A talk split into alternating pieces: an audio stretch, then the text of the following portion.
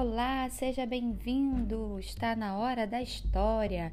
Eu sou Dirlene Badaró e hoje eu vou ler para você O Peixinho e o Gato. A autora é a Lenira Almeida Reck. O Peixinho e o Gato. Certo dia, o senhor Peixe chamou os peixinhos vermelho, amarelo e dourado para alertá-lo dos perigos que o cercavam quando saíam para brincar longe de casa. Falou sobre os pescadores que lançavam suas redes ao mar das aves e de outros animais, entre eles o gato, que se alimentavam de peixes.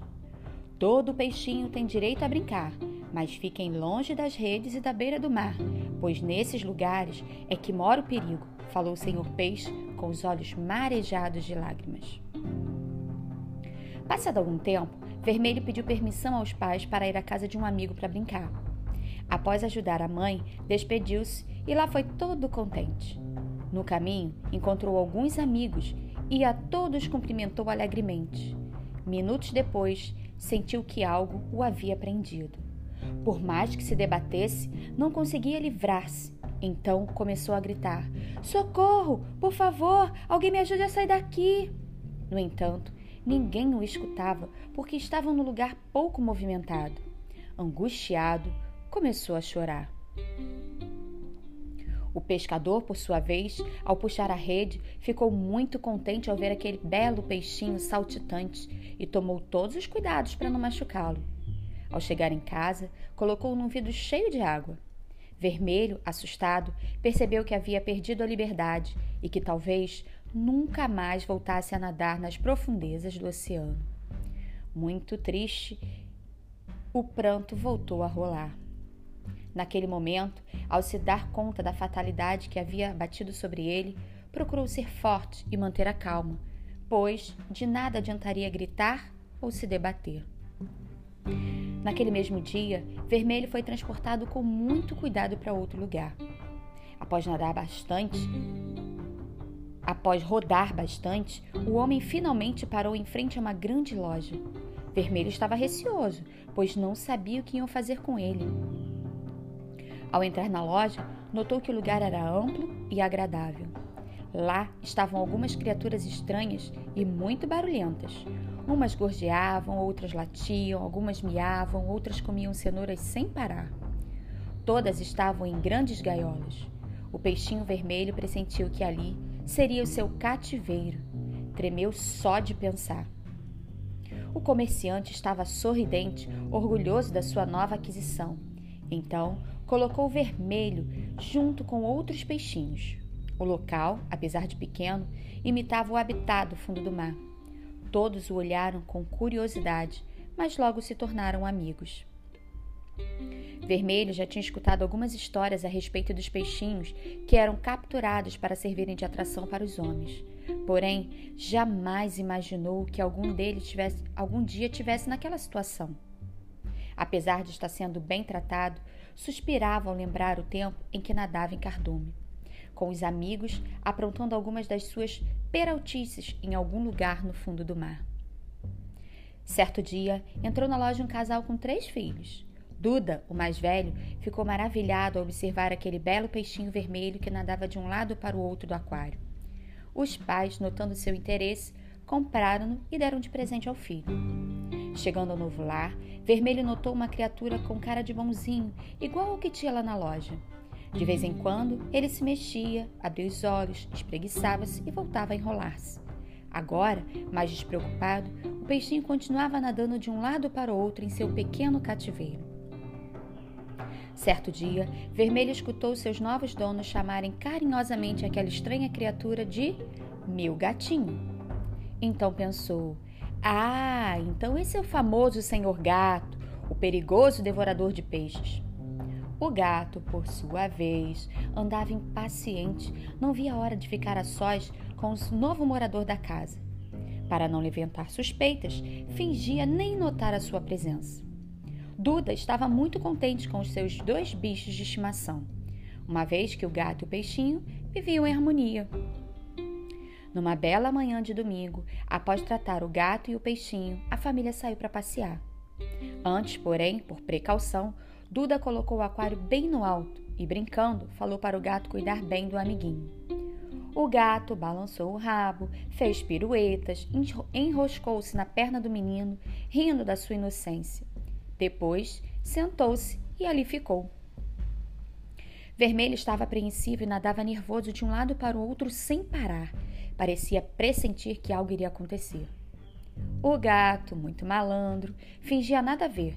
No entanto, estava se deliciando com o nervosismo do peixinho. Lá pelas tantas, o bichano levantou-se, lambeu-se, espreguiçou-se e então resolveu apavorá-lo ainda mais. Peixinho, uhul, agora estamos a sós. Prepara-te que eu vou te pegar.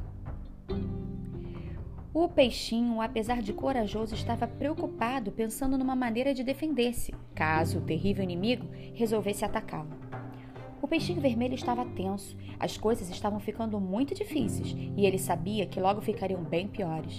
O peixinho de vermelho estava quase branco de tanto pavor, mas seria bravo, morreria lutando, pensou. O peixinho vermelho estava parado num canto do aquário e lá pelas tantas disse: por favor, senhor gato, comporte-se, não me faça nenhum mal, hein? Pense no que disse nosso dono. Ele confia tanto no senhor, até pediu para que cuidasse de mim, lembra? O gato levantou-se, arqueou-se, lambeu os beiços de forma assustadora. Em seguida, derrubando alguns objetos, subiu na estante e, no piscar de olhos, estava em cima da geladeira, ao lado do aquário. Muito senhor de si, o gato respondeu. Escuta aqui, peixinho otário. Se eu fosse honesto, não teria a fama que tenho. Além do mais, não adianta bancar o espertinho nem tentar me convencer, porque eu vou te pegar sim. E quando meu dono chegar, me arei suavemente, me enroscarei na sua perna, lançarei um doce olhar e tudo estará resolvido. Depois, numa rapidez própria dos felinos, enfiou uma das patas dentro do aquário Vermelho, ligeiro como uma flecha, num ato de bravura, deu uma mordida na sua pata, quase tirando-lhe um pedaço. O bichano, assustado, recuou. Passado o susto, o gato voltou a colocar a pata dentro do aquário e, sem querer, plaft, derrubou o aquário no chão. O bichano quase morreu de susto. O gato, surpreso, logo percebeu a agilidade do seu adversário. Por alguns instantes ficou imóvel, observando o pula-pula do peixinho tentando se salvar. Em seguida, começou o combate. Vermelho defendia-se dando pulos no ar, parecia um acrobata. O gato reconheceu sua valentia e o admirou por isso. Era um pula para cá, outro pula para lá, e o peixinho sempre conseguia escorregar das garras do seu perseguidor.